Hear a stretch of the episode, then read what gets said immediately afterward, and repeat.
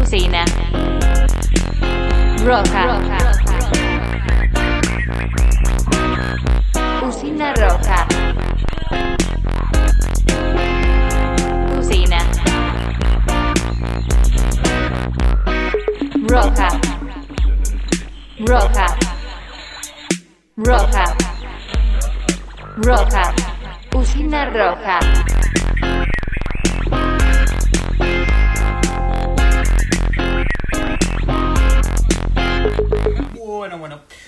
Buenos días, muy buenas tardes, muy buenas noches. Aquí Usina Roja para Red Mosquito Radio. Hoy voy a tener eh, el gusto eh, de estar hablando con Sergio Rotman, eh, saxofonista histórico de los fabulosos Cadillac. actualmente con, junto a Los Sedantes, El Siempre Eterno y la recordada banda Punk, 100 Fuegos. desde el año pasado también solista. Así que bueno, vamos a estar charlando con él de todas estas bandas y otras cuestiones, como siempre. ¿Cómo estás, Sergio? Muy bien, muy bien. ¿Me escuchás bien? bien, ¿Todo en orden? Sí, perfecto. ¿Y vos a mí? Perfecto, perfecto. Ahí estamos. Bien, Desde, bien. directo desde la sala búnker, estudio, eh, epicentro. Ahí está, mira, uff, esos vinilos, te juro que es que, que los veo en alguna foto. Hermoso. Es el tour.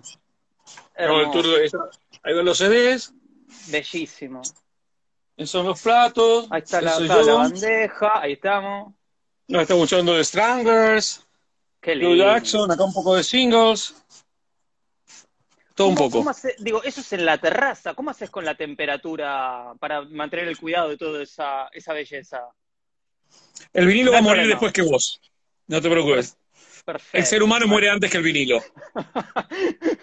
perfecto, perfecto. Bueno, Sergio, ¿cómo estás? Vamos rompiendo el hielo, empezamos por ahí. Digo, ¿cómo, cómo te agarra este lunes, 2 de la tarde, arrancando septiembre, con un calor medio incomprensible? Eh, ¿qué- ¿De qué ánimo estás hoy? Para el orto, Como todo. como los últimos siete meses, sí. No, no hay nada que sea muy bueno de lo que está pasando. Eh, me parece que lo más triste fue la primera reacción que, que tuvimos de, ah, bueno, hago un Instagram Live con esto, con lo otro, no me importa, estamos bien, la, la, la. Cuando se hizo Sí, de- costumbre lo dejaron de hacer, ¿viste? Sí, sí, de Y- entrada era voy a hacer todo lo que estaba dejando pendiente en mi vida. Después te Totalmente. ni con, ni con eso ni con nada resolvías eh, el No, ¿sabes lo que fue lo, lo- lo que fue muy triste? Es que nos dimos cuenta que lo que habíamos dejado pendiente en la vida era una cagada y por eso lo habíamos dejado pendiente en la vida. Tal cual. ¿Entendés? O que, o que O no sea- éramos tan buenos. No, que no éramos tan buenos es la clave de todo esto. Es una excelente frase porque esa es la clave de lo que tenemos que entender. De que te escupen y te deshaces. Te sopla un poco el viento y te deshaces. Te cambian un poco el paradigma y te deshaces. Sí, sí. Eh, son muy pocas la- lo que hemos aprendido como sociedad y mucho menos individualmente. El hombre antiguo, por decir el hombre pre-revolución industrial, Ujú. era infinitamente más hábil que nosotros, más inteligente, más sensible, más piola, más pillo, más lindo. Sí, sí, también te, te aporto el dato de antes vivíamos menos, pero quizás porque ese era el verdadero ciclo que tenía que tener el humano. Esta locura de que la medicina Coincido. nos haga vivir hasta los 90 años. Es, pero ¿para qué quiero? Si Eh, igual- últimos igual 20 esa información-. Entiendo, no, está bien la información que das, pero eso pertenecía a ciertas culturas. Porque, por ejemplo, vos vas a cualquier, fíjate, agarré a Wikipedia y fíjate los antiguos reyes del Oriente, todos vivían Sí. 90, 95, 80. La gente común que vivía en poblados y la gente que pasó del feudalismo de la edad, la edad moderna Sí, llegar a los Hacia- 40 años eras un viejo de mierda. Eh, claro, y te morías, pero ¿por qué te morías? Porque pasaban de vivir en sociedades autónomas, donde vos comías lo que producías y bla, bla, bla. Esa gente, la gente de la Edad Media, o es que yo, Leonardo da Vinci se murió a los ochenta y pico de años. O sea, Sí. era normal. El hombre se, se hace mucho daño cuando se va a vivir en esas comunidades alrededor de ciudades a través de la revolución industrial, año mil, fines del siglo XVIII Cuando, hasta... cuando básicamente les empiezan a absorber la sangre, digo, de una forma así poética, eh, Eso, eso, eso. ¿no? Es por ahí la cosa. Sí, bueno, es verdad lo que, lo que decís, esta situación de encontrarnos cara a cara con nosotros mismos, con quienes nos acompañan en nuestra casa. Perdón. No pasa nada. Eh, con nuestras actividades, ¿no? Donde de entrada, como decís vos, era hasta casi gracioso. Ahora que entendemos que en realidad lo que está eclosionando es el sistema que, que todos apostábamos y eh, empezamos a estar un poquito más inquietos. Eh, Sí, y además me parece que uno de los problemas que estamos enfrentando es la certeza. Mm, Eh, siempre nosotros pagamos, ¿qué pagas con los impuestos? Certeza, certeza que vas a tener agua, certeza que vas a tener luz, certeza de que vas a tener diversión, que alguien certeza de mi que... basura y no sé a dónde. Eh, exacto, y ahora eso se terminó, ya no hay más certeza de nada. Pero bueno, no se puede decir que nos vaya a sorprender esto, ¿no? Sí, sí, sí, sí, sí, recuerdo alguna, alguna nota que estuve leyendo para, bueno, para prepararme para esta charla, eh, en la que decías que básicamente asomarse por la ventana es entender que todo lo que podía salir mal, salió mal. Digo, que las Ajá. sensaciones que los hijos de puta al final se salieron con la suya. Ah, Eh, sin duda. Y por favor, no estoy hablando de política, ¿no? Para, para todos los que estén No, no.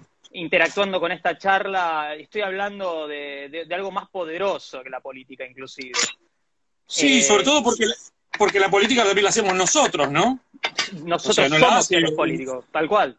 Totalmente, totalmente. Son, son un reflejo de nosotros. Eh, ¿cómo, cómo te abstraes de, de este, de esta profundidad analítica en la que uno podría filosofar ad eternum? Eh, ¿Cómo te abstraes de eso? ¿Cómo, cómo conectás con tu creatividad eh, sin caer en esta profundidad que casi que nos enloquecería? No, no me abstraigo nada. Estoy sufriendo igual que todos los 30 que nos están escuchando ahora. Igual, estamos pasando todos lo mismo. Me parece que salvo los médicos o la gente que haya estudiado medicina, el resto estamos un poco a la merced de lo que sea, ¿viste?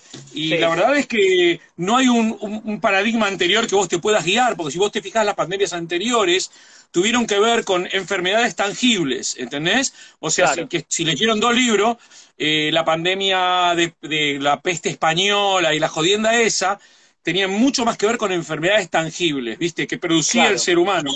Esto es más raro. ¿De dónde salió? ¿Por qué? ¿Viste? ¿Por qué un murciélago? ¿Te un murciélago que mordió a uno? Esa no, se la creyó nadie. No se la cree nadie, no se la cree nadie. Entonces, bueno, ahí Eh, estamos. puedo, puedo trazar una situación que lo que tiene que ver es con eh, el ser humano bardeando al animal y que de ahí hay un cortocircuito que nos mete en un quilombo. Eh, Puede ser. Puede ser, pero tampoco hay certeza de eso, ¿viste? Puede ser, pero el, el tema con esto es que la mega, la mega conectividad y la mega comunicación que manejamos hoy en día es un arma letal para esto, porque eh, yo decía, mira, en, en octubre, no, perdón, en, en junio, julio decía, ¿no serán tan grasas de poner cuántas camas libres quedan para que nos volvamos paranoicos? Mandado a hacer, boludo. ¿Qué Pero no. necesidad hay de saber, uy, tenemos 65% de camas? Si es todo entonces mentira. algo, ¿viste? Entonces, bueno, pero entonces me mando una, ¿viste? Como si fuera un Pero- de la que cagada que me puedo mandar. Es que nadie se mandó nada. Nadie se mandó nada. Todo el mundo se portó increíblemente bien. Eh, la civilidad se mostró en estos días, ¿viste? Pero bueno, man, hablemos de música. Dale, vamos a eso.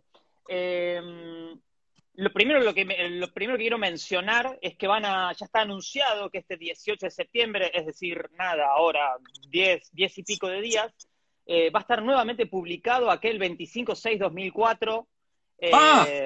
Me susto, pensé que, que tenía que tocar ese día. ¿Cómo, cómo no me enteré? la puta madre, Exacto. quiero deber. Eh, van a estar publicando en medios de, de streaming el- ese disco en vivo que en su momento, a ver, esto, esto, bueno, vos obviamente te lo vas a, lo vas a recordar mejor. Era como, como el- ese disco en vivo era el- el- la definitiva reunión eh, de Cienfuegos en su momento que a su vez después tardó un poco en editarse, ¿no? Aquel, digo, show en Niceto, yo fui de los que se quedaron afuera de Niceto. Eh, ¿Qué fue Sold Out ese día? eh, sí, sí. Eh, Wow, anunciaron, a- anunciaron la grabación en vivo del disco.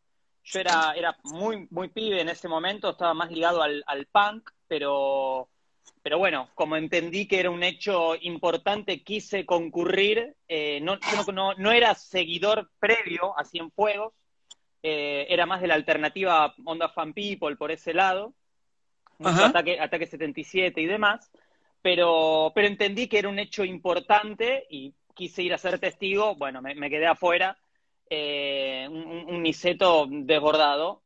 En su momento salió más tarde, editado, casi un año más tarde de lo que había sido el show, y hoy lo van a relanzar eh, dentro de Spotify y demás eh, redes.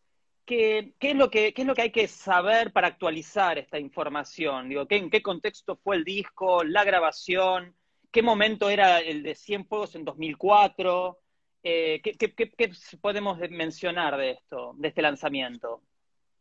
Mira, eh, Cienfuegos se termina cuando empieza Mimi Maura a tocar mucho, en verdad. la, intención nuestra, que era tener una banda, yo me he ido a los Cadillacs, eh, o sea, Cienfuegos funciona como unidad creativa entre el 95 y el 99. Solo esos cuatro años el grupo. En esos cuatro años hicimos tres discos. Sí. En ese periodo tocamos con, con bastante poco éxito, si bien no éramos las bandas que menos gente llevaban del mundo, porque siempre cortábamos, viste, 100, 120, pero nunca pudimos dar el salto que sí por lo menos pude hacer con, por ejemplo, con el Siempre Eterno, eh, que es de cortar 100 entradas a cortar 400 o 500. Que yo siempre, para mí, fue, siempre pensé que era el, el tope de Cienfuegos nunca no era un grupo comercial con el cual apuntábamos a seguir los pasos de Fan People, ni de ataque, ni de dos minutos, ni de nada. Nosotros sabíamos que la música que, hacíamos era demasiado rockera para los punks y demasiado punk para los rockeros. O sea, evidentemente íbamos a fracasar.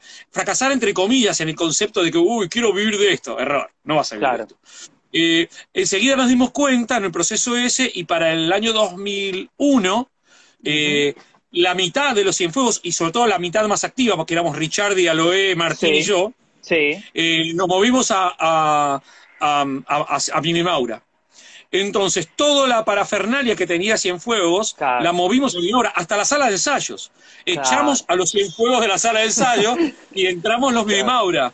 Este, no, no recibimos mucha, mucho tampoco quejas de Hernán y de Diego, de Hernán Basano y Diego Aloé, básicamente porque la experiencia de Cienfuegos no estaba muy buena. No la pasábamos súper bien, ¿entendés? Sí, sí. Eh, era, era muy intensa, fuimos presos un par de veces, lo cual nos dolió mucho porque yo que toqué en una banda de rock durante 34 años, conozco un montón de bandas, pero no conozco ninguna banda cuyos integrantes hayan sido detenidos por drogas en diferentes ocasiones. Claro, sí, Y Cienfuegos tenía tanta mala vibra que hasta eso un incidente, claro. No, no, no. Había sido cinco incidentes separados. Este, pero más allá de la, de la, bobería, em, claramente mi Maura se lleva toda la energía desde de Cienfuegos, este, em, y, y Cienfuegos queda durante un par de años en el espacio-tiempo. Para el 2004, 2003, había habido PES nos invita a hacer un show. Situaciones. PES nos invita a hacer un show. Eh, abrimos para PES, 2003, Niceto y nos fue muy bien, pero muy bien que yo me di cuenta que había cambiado. Eh, durante los 90, a pesar de lo que digan los 52 que están aquí viéndonos, nadie bailaba con Cienfuegos. No es que había. Nosotros tocábamos con, con tocábamos con Cienfuegos y después tocaba Catupe Kumachu y era como si hubieran abierto los VGs, boludo. La, gente así. ¿Viste? Mismo tocamos, este, como que la gente, de vuelta, éramos muy rockeros para esa época, ¿viste? Teníamos solos de guitarra, y acordate que en los 90 Claro, y hacíamos como, canciones. Y los 90 fueron bastante estrictos a nivel, a nivel estético y a nivel cultura. No tanto como, no como los 80, que fueron mucho más abiertos. Los 90 fue un cierre. Si bien fue la mejor época del rock argentino para mí, los 90, fue muy cerrado la gente, ¿viste? ¿No? Como que tocás hardcore, trash, eh, gay, antifascista, Y eso, ¿no? Claro, no, no, si pagué la entrada por esto, dame esto, eh, si no esto, lo escupo. Eh. Exacto. Y entonces, para el 2003, como que, oh, ¿viste?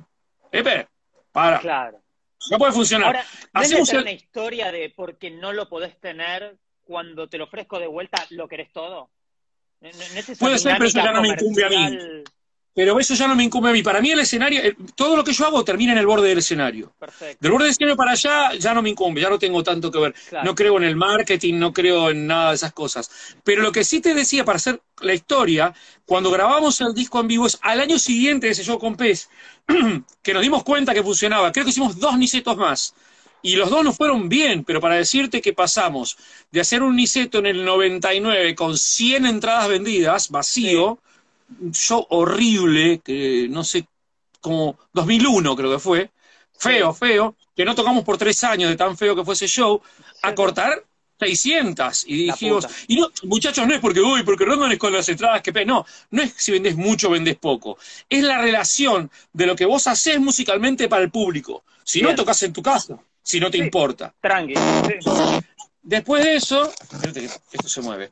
Después de eso, em, lo que me pareció importante fue que para el año 2006, eh, 2006, principio de 2007, se quiebra una unidad de laburo que yo tenía con Martín Aloé. Martín Bien. deja de tocar en, en, en, En y eh, intentamos, que era lo que yo proponía, que nos dedicáramos solamente a Cienfuegos, porque la. Claro, porque la relación estaba quebrada entre mí y Miguel, entonces, una situación del típico del grupo. Entonces, ¿qué pasó? No funcionó. Entonces, bueno, chao. Yo, que- todo, no, claro. tenés, que, tenés que elegir, me decían. No, No, toquen ¿qué ustedes. decir, boludo? Yo me voy Claro. con a tocar a Alemania, chao, toquen ustedes, no me importó. Ellos siguieron como día D. Sacaron un disco como día D. Bueno, eran Y día y siguieron. Claro, Día D era el nombre que tenía eh, Cienfuegos o Los Marginados antes que entra- aparecieran los Cadillacs en escena. Perfecto. Entonces, ahí en 2007 para el grupo. Para y chao, goodbye. No me borré del teléfono, adiós. Y volvemos en hablarnos. eh, en realidad nos volvimos a hablar como en noviembre del 2018, tuvimos la propuesta. Do- noviembre de 2018. Claro, bueno, perfecto. Exacto. Y en abril. Para, eh, para el transar los shows de abril. Sí.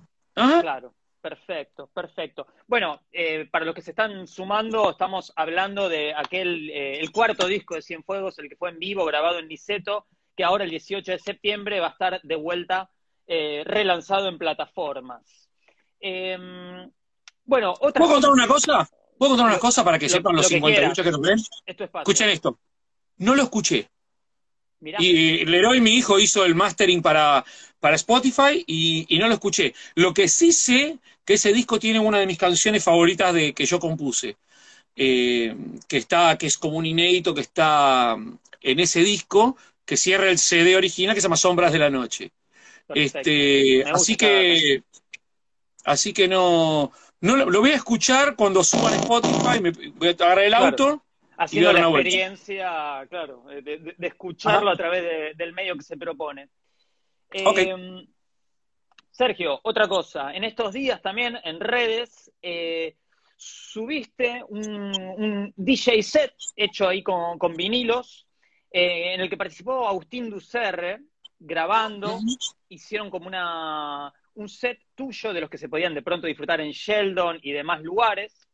Lo que hicieron fue grabarlo, eh, y estuvo Leroy también ahí laburando el sonido. ¿Qué, qué- cómo fue esa experiencia? Digo, ¿en qué, en qué horario fue? ¿En qué momento? Eh, porque el no haber presencia del público, es decir, que vos estás flasheando con lo que te pasa a vos, que me imagino que es lo que normalmente te pasa, así sea en un, en un local, pero digo, ¿cómo fue la experiencia de, de encapsular el set para después ofrecerlo? En realidad, eh, yo lo que más hice estos años es disjoquear para gente desconocida. Eh, para mí es a la noche, algo que hago a la noche. O, o disjoqueo o toco, ¿viste? Bien. O sea, disjoquear fue una actividad para poder hacer algo a las noches, porque eh, no, no es tanto como un negocio y terminó siendo una cosa que hasta me sirvió para viajar por el mundo. Yo disjoqueé en Japón, disjoqueé en España, eh, disjoqueé en México, me pasearon como, como para pinchar discos. Sí, En sí. realidad lo que yo hago es que yo tengo un montón de, de simples, ¿ok? Sí, que son más pequeñitos, hermoso. 7 pulgadas, una canción por lado, ¿ven? Claro. Esto es así. Sí, es hermoso porque es más portátil, podés llevar más cantidad de cosas. Exacto, pero además lo que tiene es que no, no puedes hacerte un playlist como para quienes pasan música digital, Claro. porque lo divertido es ponerlo y sacarlo, o sea, entonces tiene todo azaroso. Lo que subimos con, con, con Agustín fue azar. Yo me puse las dos cajas y lo que sale. Obviamente Bien. conozco el eh, 80% de lo que tengo, pero hay cosas que no sé qué son, nunca las escuché, jamás las puse. Sí, Y que de pronto comprar- te, plantean un juego de para dónde salgo después de esto. ¡Eh! Gareth. Total. Y la verdad es que eso me puse mil veces más divertido que ir a tocar con una banda. Es un programón para mí mucho más divertido. Está perfecto. Y eso es lo que hago, es como, es como un acto, como un, como un oficio. Sí, sí, pero tiene, tiene esa cuota también de, de en vivo y de improvisación con lo que decís vos, de pronto pasar un tema que de pronto no era el que te acordabas o no venía a la velocidad de lo que te acordabas y de ahí plantearte un cambio hacia otro lado. Sí, y tiene una diferencia radical que, eh, que lo que lo dijiste recién. Con, porque una cosa es el DJ, yo no soy DJ. El DJ es un pibe que pasa música en un tempo, bla, bla, bla, y lo asocio al techno, a la electrónica. Yo no hago eso. Yo lo que hago es que mm, eh, conozco un montón de música y me junto en bares para decirle a la gente, uy, mira, escuché este tema. Sí, eso es el sí. chiste de la cuestión. Esto se puede combinar con esto. y los engancho, y los engancho a función de lo que va pasando, porque a veces digo, yo quedo en, en bares para gente que está tomando un capuchino, y otras veces digo, yo quedo en bares para un tipo que tomó media pasti, un tubo de MD y dos champán. Entonces, y en ambas cosas Claro. tenés que hacerlo mover. Lo que pasa es que para lo más sí. nocturno me- me- me- tengo como un par de socios. Es más difícil hacerlo así, nueve horas a la noche o siete horas a la noche. No, no. Pero lo hago. No, no, no. este, si es necesario, se hace. Eh, bueno, también lanzando música propia, hoy este año, a principio de año, como por febrero, sacaste un, un simple, el, el- no un simple, perdón, un EP eh, llamado Aislamiento. Perdón. Eh, que la realidad es que, no, es una, una- una- una coincidencia, si bien ya se venía hablando de este quilombo, pero no sé, quizás con optimismo pensábamos que Salió no el, iba 10 a el tocar. 10 el 16 de febrero, algo así salió. Claro, por eso, es como cuando... Bueno, tengo, tengo una mala noticia, mi próximo disco se llama Canibalismo. Uy, la puta madre. Es el chiste que tengo que se me ocurrió en pandemia, perdón. Claro, estamos, estamos en quilombo.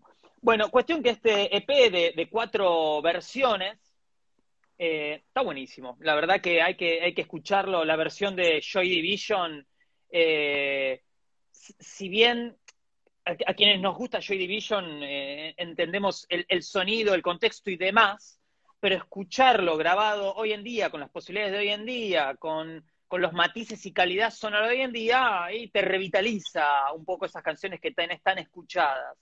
Entonces, en el caso de, de Isolation, escuchar una, bata que suena como suena, un bajo que suena como suena ahora, refresca, ¿no? Genera como una, novedad. Eh, esta selección de estos cuatro temas, de estos cuatro artistas, había el último tema de Santi Gold, ya lo habías lanzado en el disco del año pasado, es una versión diferente, es una versión reggae. Eh, ¿Qué son? Digo, tomas que habían sido descartadas del laburo del disco Rockman o son cosas que se plantearon posteriores? No, eh, en verdad lo que lo hice fue porque quería. eh, el- no, no me gustaron ninguno de los dos shows que hice en vivo. Yo, mi performance, no me gustó. Pero también sé que es muy diferente. Tu, tu nombre cambia todo. Que esté tu nombre y no el de los o él Obvio. o lo que sea. Y que seas un grupo cambia todo. Este, mm, cuando hice el primer show con el primer set, no me parecía que yo tenía una, una carrera como compositor que sostenía un show entero tocando. No me había gustado inclusive en amigos que lo hicieron. Entonces me propuse, digo, no teníamos canciones, tu- tuve un bloqueo mental del 2017 hasta antes de la pandemia, por suerte, eh, que no compuse Bien. nada, ningún tema. Entonces no tenía repertorio y tampoco quería tocar temas del Siempre Eterno y de Cienfuegos todo el tiempo, no tiene sentido, ¿viste? No. Y entonces Sí. digo, ah, ok, voy a hacer un show que en vez de que vos vayas a ver a, a- a mi show y vayas a ver a un chabón, viste, uy, contando, uy, cuando me peleé con, con mi amigo el- cuando tenía 16 Claro. años, todas las boludeces que escribimos cuando escribimos música, o el significado del universo, o, o rima con bombacha, lo que escriban, viste, para vos Sí, tener sí, repertorio, dije, voy a hacer covers, porque la banda la rompe, la verdad que Gaby Mucio y, y Álvaro, el- Álvaro Sánchez, el bajista que toca conmigo en los la- escenarios y. Gaby Mucio es el batero de Pirámides, la mejor banda del planeta, amigos míos. Yo te vi, te vi de invitado que hay pirámides en el Stramer Bar. Qué, qué lindo quilombo que hacen, cómo, cómo me gusta. Entonces lo que decidí fue editar unos covers para que vos digas, bueno, eh, vaya un guiño a quienes gustan de esta música, vengan a pasar una noche de música, de, de, de la música que te gusta, no solamente venir a ver un chabón tocándote sus temas y contándote sus problemas, Claro. sino venís a ver, viste, uh, tocaron un tema de Santigol, hecho reggae. ¿entendés? Eso. Ahí está. Esa era la idea original. Luego hice un show, tampoco me sentí que estaba a la altura, por ejemplo, de los shows que tenía con otros grupos, si bien tampoco es que yo sea nada, pero no me sentía bien, ¿viste? Y ahí me di cuenta que armar una carrera con tu nombre, señor Melingo, es muy difícil. De eso. No es lo mismo ser un músico de una banda donde vos interactúas con tus compañeros de banda. No digo que estos, estos siguen los mismos pibes, los mismos que tocaban conmigo, pero cuando vos pones Pero el nombre te te pones vos mismo en la cara, ¿entendés? Claro. Y la verdad es que todavía no decidí, no tengo clara si es una buena idea o no. Lo hubiera enterado en el transcurso de este año. Lo que estoy seguro es que creo que los dos shows que hice no estaban, no, no- dejaban estuvieron bien, todo lo pasamos, la gente lo pasó bien, yo lo pasé bien, los músicos lo pasamos bien, pero después de 30 años de carrera hay algo más que uno quiere, ¿viste? Que decir, ¿viste? Estuvo ¡bam! La, ¿Viste? Que la pone la pregunta gente... que me sale a hacerte es, digo, si tiene que ver con una cuestión más de, de- de tipo psicológica, porque de hecho las personas con las que llevaste adelante el proyecto, básicamente son los quienes, los músicos quienes te rodeaban, que ya te acompañaban en otros proyectos. Entonces, ¿es por una cuestión eso de pronto, del peso del nombre? ¿O, o cómo lo interpretás? Me parece que dos, me parecieron dos cosas. Primero que si hubiera podido seguir tocando y ahora estuviéramos en la fecha que estamos, seguramente lo hubiera acomodado. Seguramente eh, hubiera hecho que el, que el tipo que paga la entrada diga, ¡guau! ¿Viste? Loco, la pasé bien, me fui a la noche, lo vi a este pelotudo, Claro. la, la, la. ¿entendés? La pasé bien. Ahora, separa el, el- la, la- la- la- con el asunto de la pandemia, no podemos seguir tocando, entonces no sé qué va a pasar. Ni sé qué voy a hacer, ni sé si, si Claro. si lo voy a continuar como estaba, no tengo ni idea. Con respecto a los pibes que tocan conmigo, yo la verdad es que no concibo la idea de tocar con alguien que no conozco. Eh, no, Claro. no le digo que esté que bien ni mal. Eh, hay gente que lo puede hacer, yo no lo puedo hacer. Y si bien he tocado con músicos que no conozco, por ejemplo, cuando viajamos con Mimi a Nueva York o a Japón, eh, Sí. no conocíamos a los flacos. De hecho, en algunos países ni hablaban, ni hablábamos el, el idioma, no, no entendíamos Sí, el sí, idioma. Pero, había que hablar a pero alguien que era amigo nuestro, ahí que era amigo nuestro, nos dijo, con estos tenés que tocar. Bien. ¿Entendés? Entonces es obvio que acá en Buenos marcados. Aires toco con mis amigos. Está perfecto, está perfecto. Bueno, de ahí entonces esta selección de cuatro covers se desprendían un poco de esta selección que me estás explicando a la hora de elegir el repertorio de Rothman. Exactamente. Perfecto. Eh, bueno, el disco, ni, ni hablar, digo, el, el disco del año pasado, Rodman, ahí estamos eh, recibiendo muchos buenos comentarios sobre el disco, está, está muy piola, el disco suena, suena bien. Eh, y cuando uno lee la información, desguaza un poquito cómo estuvo hecho, fue bastante desmembrado el proceso. Como, ¿no? Hay una parte grabada en, un lugar por una persona, las voces en otro lado. Ahora, a la hora de escucharlo, está todo en sintonía, va todo en el mismo viaje. Todas las composiciones, a pesar de ser de muchas de diferentes épocas, eh, atraviesan un mismo sentido. Vos explicaste que esto era, eh, que lo habías hecho con la paleta de, los 80 pre eh. Entonces, em, ¿cómo te sentiste vos en este proceso, en esto de marcar quién iba a hacer qué cosa? Digo, ¿lo, lo decidiste? Se, se presentó de esa manera? Eh, ¿Participa mucho Florian? Eh. ¿Hay guitarras de Saúl? E- Es decir, que hay una mezcla de, de cercanos y no tan cercanos, convivientes y no convivientes. Hay, hay de todo. Eh, laburado en el, en el estudio de Mario también. Es decir, que son varias épocas tuyas. Eh, ¿Cómo fue este proceso? ¿Lo decidiste así? ¿Se presentó así? ¿Cómo resultó esto? No, eh, en verdad, eh, yo he pensado que, que iba a ser de ahora en más, por la edad que tengo, las cosas que dije que no iba a hacer. Bien. O sea, porque la verdad es que yo tuve una suerte increíble. Yo, es muy difícil explicar lo que es tocar con tu banda en River dos veces. ¿Entendés? O sea, llegás a un lugar que está tan bueno que ya. Entonces empezás un proceso de eh, hacer lo que no hiciste. Y justamente poner el nombre de uno adelante y sostener una obra con el nombre de uno me parece muy diferente a estar en grupo y lo, lo había empezado a planear. Pero después de hacer los shows de Cienfuegos, que creo que fue uno de los mejores shows que di en mi vida, el de me tocó participar. Los dos shows de Cienfuegos de Burregreso Ujú. fueron buenos. Hermoso. Buenos, grosos. Sí, te podía gustar este Bela Bartok, pero estabas ahí y decías, esto está bueno. Por la gente mucho, ¿no? Por la conexión y, y por lo que nosotros pudimos ofrecer ese día musicalmente. Y entonces, bueno, en un proceso que duró desde que me bajé del escenario de, a- de- en abril, dije, bueno, cuando sea mi cumpleaños de 56, tengo que tener el disco listo. Lo anuncié y no tenía nada. Lo anuncié y no tenía Claro. nada. Había Eh, que hice un a proceso así. armarlo. Ah, tal, tal. Entonces lo, lo- lo armé en ese proceso. Tenía grabaciones ya anteriores, pero no compuse, salvo el primer tema, no compuse ningún tema para ese disco, porque estaba bloqueadísimo. ¿Viste? Después el disco, segundo disco, los sedantes, no, no sé qué. Tampoco yo compongo, no sé, Calamar, ¿viste? No compongo 20 canciones por año, pero siempre 4 o 5 Claro. puedo componer. Y yo, tres años de, de Sahara.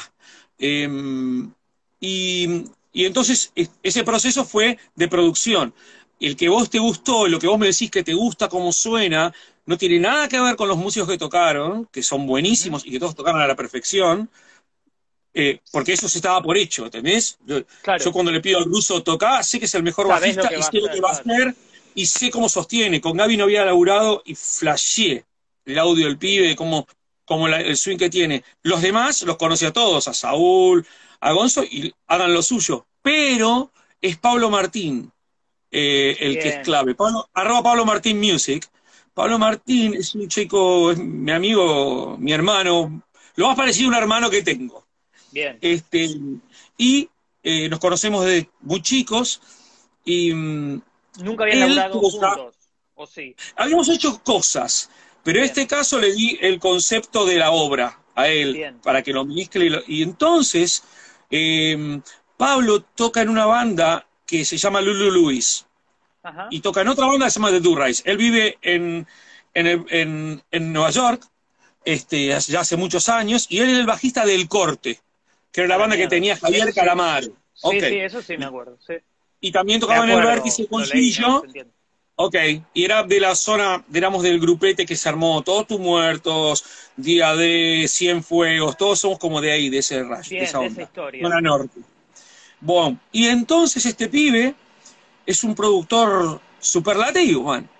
Y agarró nuestro disco y lo hizo, hizo lo que a vos te gustó. Hizo que tiene que cohesión y suena mortal.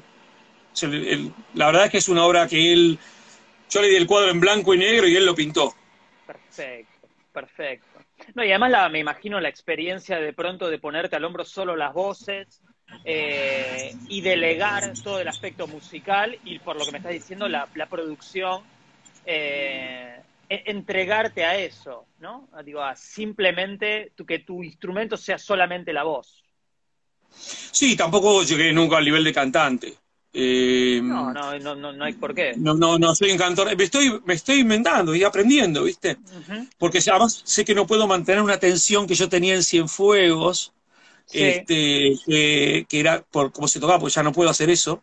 Y, y todavía no descubrí una voz nueva, Ah, ok. ya siendo maduro para bajar. Estoy en ese proceso, ¿viste? Claro. Mismo el Siempre Eterno, como tenía a Mimi al lado, yo solo tenía una tarea muy sencilla que era, era arruinar lo bueno que estaba haciendo Mimi. Lo muy bien. Para darle un poquito más de matiz, ¿no? A mí estaba Ariel Minimal, guitarra, eh, Fernando Claro, Richarde, sí. batería, Álvaro Sánchez, bajo, Mimi cantante, Sergio arruina todo lo demás. Que para, como para Pero bueno, componía las canciones. poquito, no Eh, compuse las canciones al menos, no los hice laburar. Que no es poco, que no es poco. Bueno, estamos, ya que, que traes el tema de, de la producción, eh, me interesa que hablemos de producción. Eh, el disco, acá, por favor, eh, lo que vos tengas para aportar, todo tuyo. Eh, el disco Right. que tengo en la cabeza cuando hablo de Sergio Productor es Supersónico, el segundo disco de Los Decadentes. Eh, No. un- no, no, no. Yo lo- era así la cosa. Los, los Deca no eran la banda que son ahora. Los Deca eran una banda de la escena de punk, Sí. pero en aquel momento el tropical y el punk, por algún motivo, tenían una interacción. Básicamente porque venía de la familia otra vez del norte. Bocha Gutiérrez, Félix Gutiérrez, eh, ellos, eh, eh, eh, ¿cómo es? Este Jorge Serrano, todos zona norte, pero, pero las barras son todas las casas de mierda entre la casa de los ricos, ¿viste? Y bueno, Entonces siempre decimos, vamos a, no, uy, pero ¿por qué no vamos a la al lado? No, bueno, acá. no, no. El fondo, el pasillo al fondo. Entonces, este, eh, los decadentes venían de ese palo. Entonces, cuando, cuando termina el primer disco, que lo hace Camilo Yesi de los Twists, que está muy bueno, el segundo, La Mosca y yo pateábamos ya mucho juntos, yo era de ahí. Yo tocaba con los Deca tanto, o sea, yo tocaba con los Cadillacs, y después cuando no tocaba con los Cadillacs, tocaba Iba o con los decadentes o con los cafres, Saxo, ¿viste? De Sí. invitado. O- y con los muertos, obvio. Con los muertos también, sí. Este, ok, entonces me di- ¿qui- ¿quién puede hacer? eh, che, necesitamos, necesitamos que hacer el disco. Necesitamos uno que esté más o menos lúcido, Claro, que mire ¿Viste? un poco de afuera la que peli. mire un poco los búmetros y que hable, bueno, listo. Como yo igualmente en esa época pateaba solo, ¿viste? No tenía compañera, te hablo del año 1990. No, Este, 90-91. 91. Entonces Sí. pateaba solo, ¿viste? Vivía solo. ¿Qué iba a hacer? Martes a la noche en Buenos Aires, que no había nada en esa época. Hiperinflación era lo único que había. Entonces era un programón. Ir dos semanas a Panda a la noche a grabar con los decadentes, a ayudarlos, a decirle, che, te estás quedando sin hielo en el vaso. Esa era como mi ayuda, en verdad. Después eran los Deca, eh, y, y yo daba una mano. Obviamente estaba produciendo, llegaba primero y me iba último. Y creo que me pagaron 300 dólares, si no me Mirá. equivoco, Claro. por dos semanas. Era como, La concha de su era madre. como dos ceros menos de lo que cobraban todos, era como humillante. Claro. Mejor no hubiera sido haberlo hecho gratis. Pero lo pasamos muy bien. Y, Me y si bien después, por algún motivo, nuestros caminos se. Yo siempre los Se veo. abrieron. Pero dejamos de tener la cosa cotidiana, como te digo. Yo estaba ahí siempre. Estaba, viste, con Capanga, viste, con La Mosca, con Jorge, con todos, con, Cucho, con todos. Con Nito, de acá para allá, viste. Éramos el grupo que pateaba juntos a la noche, nos encontrábamos. Este, y yo lo que hacía era básicamente, como vos en esa época luchabas por la cantidad de horas que te daba la discográfica. ¿Se entiende? Ajá.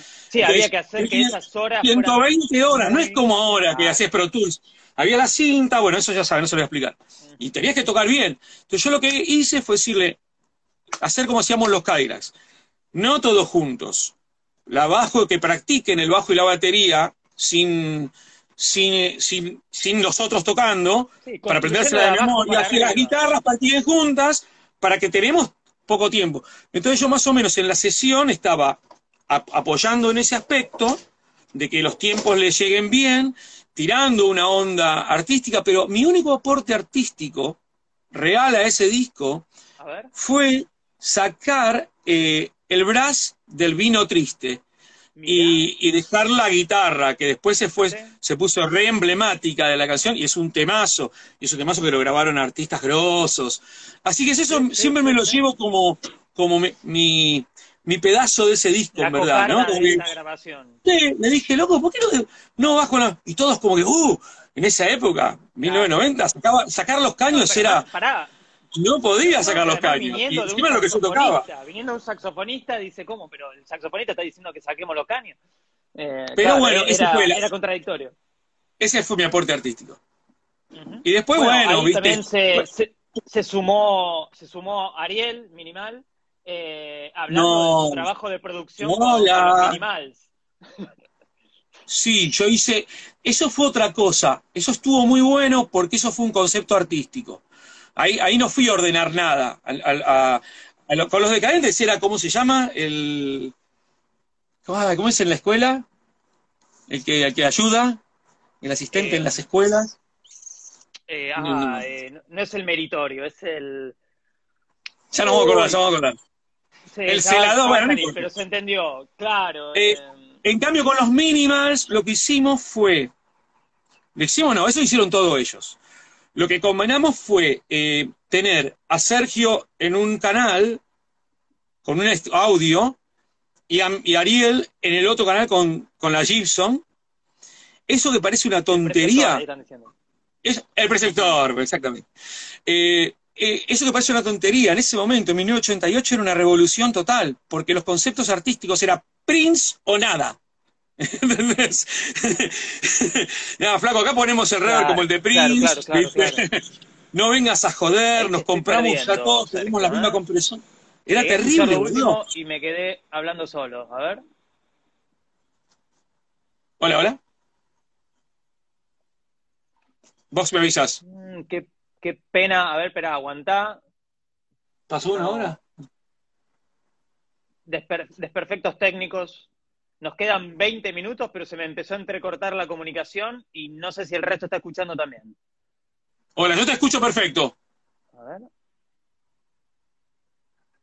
Ahí, ahí volviste, ahí volviste. Eh. Retomemos con eso último que me dijiste, por favor, de las violas.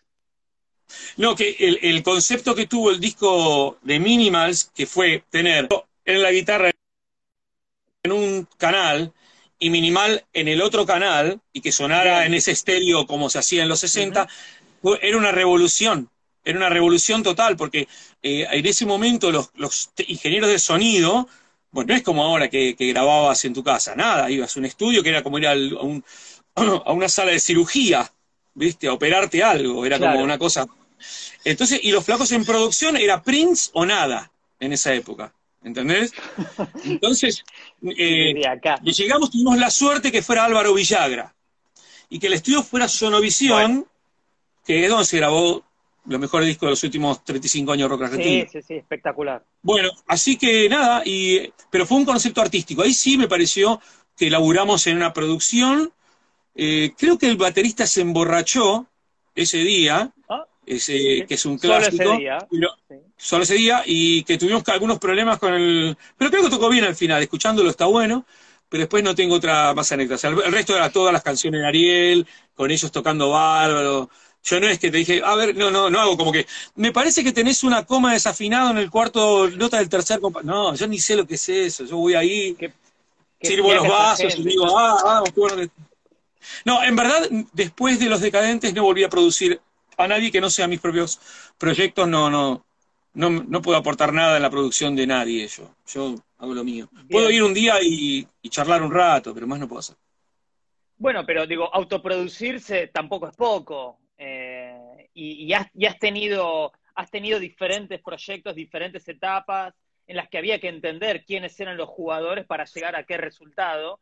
Y, y lo que te decía, digo, el, trabajo de la autoproducción, del juicio sobre uno mismo, Ahí vuelvo.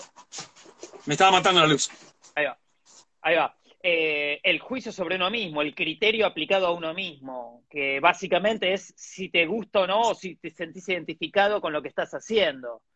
Eh, que de pronto en proyectos como el Siempre Eterno, eh, donde había más de un compositor y demás, eh, no es sencillo. Está bien que siempre está eh, la buena voluntad y la buena onda entre todos como para charlar eh, de las canciones, pero eh, el laburo de autoproducirse acompañado de amigos, esa tarea, ¿cómo la llevabas adelante? La mejor semana del año es el día que grabas el disco con tus amigos. Esa es la mejor semana de todo el año. Eh, si tenés la suerte de grabar, de grabar más de un disco de lo que por uno año, pensaría, ¿no? Sí, sí, si, tenés, si tenés la suerte de grabar más de un disco por año, ma- tenés las dos noches mejores del año. O los dos mejores días del año. Porque la, masa de llevar creatividad a, a- a un recuerdo temporal que va más allá de la oportunidad de que vos toques la canción, es lo, lo máximo. Es hermoso. Eh, yo- es- no sé hacer muchas cosas yo, ¿viste? Entonces, este, yo no sé rectificar un motor, ni arreglar una heladera, ¿entendés? Entonces hago esto, tocamos. Me junto con mis amigos y tocamos y lo grabamos. Está perfecto, está perfecto. Esa, es- esa es la respuesta. Eh, ¿Qué ha pasado en las veces que te has visto producido? De pronto, eh, lo traigo acá a esta conversación, eh, a Moyo o a Gamexane, que de pronto han participado como en el rol de productor, con Cienfuegos sobre todo. ¿Cómo, cómo lo llevabas en ese momento, de esa forma, cuando había que ser producido? Eh, Horacio y yo éramos eh, muy parecidos, así que era una combinación muy natural. Bien. Y que él produjera por alguna canción era como decirle, pinta el cuadro, pero ya todos sabíamos lo que iba a hacer. Ricardo es un, un gran tipo, un gran organizador, un gran persona para tener el estudio. Yo nunca trabajé con un productor, lo lamento, bien encantado, con un productor de estos que te arman la canción, ¿no? No, ni siquiera cuando, cuando pude laburar afuera con plata, ¿viste? Ninguno en los, o sea, ni con Sí. los Kylax, llegábamos con la canción de ese productor, no sé, que, que hace los demos y después nunca tuvimos ese tipo de cosas. Sí, Eh, sí, siempre vamos a hacer un tuve- tema de tal característica, claro, y, pero No, bueno, claro, ¿dónde arrancamos? Siempre las bandas eran más grabar, era mantener en, en recuerdo algo que uno hace bastante en vivo, ¿no? Ah, y tampoco tuve un grupo comercial, así que tampoco tuve un productor de esa índole. Yo lo que Claro. tuve fue mucha suerte de trabajar con relaciones de audio para los que son músicos que son, que no es nada, las mejores del planeta, ¿viste? Bien, Y, y la verdad es que lo disfrutamos muchísimo, muchísimo. El 95 al 2000 fue una epifanía tras otra, un cuento tras otro, pero nada fue tan bueno como el disco Días de Sol de. Mimi Mauro, que fue mezclado en Jamaica con Steven Stanley por Mimi y yo solos, ahí, nueve días. Y, y la verdad es que ya está. Ese disco, la experiencia de ese disco, yo ya, ya listo, cumplí. Díganle a Dios claro. que cum- díganle a Dios, avísenle a Dios que cumplió conmigo bien. en ese aspecto. Sí, sí. Bueno, es que la verdad que ver de cerca trabajar eh, a gente con la que uno está muy en sintonía y que además sabes que mueven bien las fichas, eh, es, es nutrirse, ¿no? Eh, Y Cristina, Cristina con Cadillacs en Bahamas, eh, eso te lo van a decir cualquiera los Cadillacs que le pregunten. Yo todo el tiempo le decía, le decía, tomamos un vuelo de, de, de Miami, tomamos un vuelo de Miami, todavía existía Caribbean Airlines, entonces no es como ahora que es todo, bueno, ahora ya no es nada, pero viste que ahora es todo American Airlines, United, antes había Sí. aerolíneas chicas, y nosotros íbamos de Miami a Nassau, ¿no? Entonces, Sí. a Nassau, Bahamas. Entonces Sí, llegamos, avisamos, bum, bum, bum, llegamos, y al otro día, yo le digo a Richard, digo, man, eh, eh, se cayó el avión, nos morimos, estamos en el cielo. Era todo, todo lo Tan que vos querías. Digamos, Claro, yo diciéndole, diciéndole, eh, venía Chris Frank de todo y gente decían, guys, you wanna smoke? Como, estamos en la playa, you want a fresh beer and a spliff? ¿No? Como, ¿quieren una birita y un porro? Y, y- y todos- y yo lo miraba miraban "Nah, entre se, se cayó el avión, no nos dimos cuenta y estamos... Esto no es real. No, pero, pero puedo estar no arreglado, estoy hablando de diciembre de 1994. Claro, 1994 claro. estaba el turco Mendem acá, ¿entendés? Y esto era la prehistoria del mundo mundial, ¿viste? Era, era un contraste nada. demasiado grande para ser real. Porque además no había internet, no había redes sociales, no había forma de vos poder compartir la experiencia. Sí, o, ca- o Era otro capturar eh, de otra manera al Tenemos unos videos y todos en los cuales se nos ve muy bien, están muy buenos, pero eh, ahora es mucho más sencillo comunicar las cosas, el mundo se, se achicó, ¿no? Para mal. Pa- claro. Pero eh, en aquel momento hubiese sido li- lindo poder haberlo compartido. Realmente era un choque de culturas muy Sí, interesante. La banda, que era en ese momento como top y in, porque los Cadillacs éramos super in, íbamos a los En festivales momento, sí, y, nos, nos- nos trataban así como los Red Hot Chili Peppers, ¿viste? Pero no por, nos quería la gente, porque no había pibes que habían hecho eso antes, ¿entendés? No había pibes que venían, ¿de dónde venís? De Rosario. No llegaban a ningún lado y estabas tocando con los grosos. Fue buenísimo. Qué, buena, qué buena experiencia. Eh, lo loco es que haya pasado tanto tiempo, ¿no? Eh. ¿Y cuál sería el equivalente de, de aquello hoy? ¿no? Es como que eh, me, pregunto mucho eso, ¿no? Digo, e- e- ese equivalente de mitad de los 90, comienzo de los 90, esas historias que, que les escuchamos contar o que leemos de pronto, no, quizás es por esa hiperconectividad de la que estamos hablando, que ya no es tan emocionante. Y, te quería preguntar, a comienzos del año pasado, en una nota, habías dicho como que irse offline era hoy en día como el, el mayor acto de rebeldía. Porque el cambio que hay de aquella época que hablás a lo que es ahora y por, es que ya ese mundo no existe. Exacto. Entonces, este, es- al otro día hablaba, empezamos a hablar, porque, qué sé yo, es muy, bastante reciente, pero que hay toda una generación que va a haber conocido la híbrida, la mía, que conoció el, el mundo análogo, no estoy diciendo nada genial, el mundo análogo, y se lleva bien con el mundo moderno. Porque mis padres, si bien llegaron a tener email y celular, jamás podrían hacer esto. En Claro. cambio, somos esa generación que eh, va a poder decirles claramente que el mundo pasado era mejor que este. Que claro. Y no me lo Porque a cuando muramos nosotros, chao. Cuando muramos nosotros, chao, quedás vos, que bueno, sí, Claro. una vez tuve dial up. Más o menos, claro. Sí, que la voy a contar como propia, pero nada que ver. No, chicos, es muy distinto, loco. Posta que este mundo que vivimos es totalmente diferente. En algunas cosas es mejor y en otras es mucho peor. Sí, eh, me gustaría que eso, que te explayes un poco más sobre esto, esto de la hiperconectividad. Eh, hace poco publicabas una foto tocando de invitado con, con todos tus muertos, allá 86, 87, eh, de invitado como saxofonista.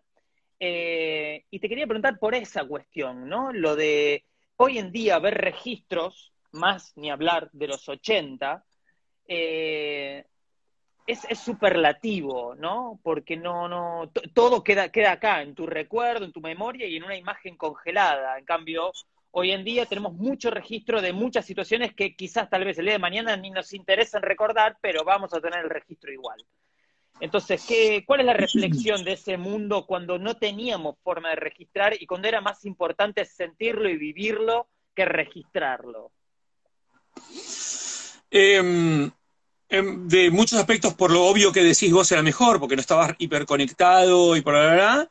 Y en otros aspectos, yo me acuerdo perfectamente de decirme a mí mismo: no te seas boludo, no creas por nostalgia que esto está bueno. Porque la verdad que Mirá. los 80 no estuvieron buenos. Y me acuerdo de a mí mismo decirlo: ya sé, vas a pensar que de paracultural la pasaste bárbaro, queda buenísimo. Y me acuerdo en ese momento decir: esto no está bueno. No estaba bueno que a las 5 de la mañana tenía que salir, el bondi era colectivo, no existía el taxi, ni aunque tuvieras plata para pagarlo. Ni No, aunque no, vos no, tuvieras no. plata, un taxi le decía, lléveme a Olivos, no te llevaban, lléveme a Avellaneda, no, ¿viste? No existía Sí. ese medio de transporte. Autos tenían pocos, este, y eh, el colectivo era la, op- la única opción. Y siempre volver era, un de- era- feo, y, y- y me parece que lo que pasaba en los lugares era de, de solamente una, una pequeña grupo De un de, club, gente, unos de un- desalmados, unos desalmados que quedaron varados en la noche, que extrañamente algunos tenían talento y hacían buena música o buenas actuaciones. Pero no es que era, uy, te per- uy, me perdí, me perdí el Einstein. No, yo fui un par de veces y. No era, no era para tanto. Bueno, Pero sí lo que era bueno, sí lo que era bueno era la calidad de las personas que hacían música en ese tiempo. Pero la escena, cuando la gente que dice, no, porque no sabés qué bueno estaba, para cultural, no fueron. Claramente no fueron, ¿viste? Obviamente había noches que las, o sea, la pesabas mejor en el paracultural que dentro de tu cuarto. Pero no era una, una buena medida de calidad a estar adentro de tu cuarto cuando se terminaba todo. Vos acordate en esa época, venía el cura, te decían, terminó la transmisión, psh, chas, chau, A la mierda. estaba solo en el cuarto así. No había teléfono, no había nada. Así que era difícil. Eh, me decía, colectivos y trenes funcionaban toda la noche. Es verdad, pero pasaba una vez cada por hora. Y no tenías, no sé, No, el- en el no. 60, el 29, yo me tomaba el 29, este, y pasaba uno a las 4, otro 5 y 25. Claro, No La, que la ruleta, claro. Y entre la, la 1 y las 3, bueno, pero igualmente entre la 1 y las 3, uno no que- quería quedarse donde estuviera. Este, pero a las 4 ya te querías ir, y si te perdías el de las 4 era una hora y media. Además, en aquella época hacía más frío en Buenos frío. Aires. Claro, y llovía siempre. Ahí hay otra anécdota. Ahí vol- volaban monedazos en el paracultural.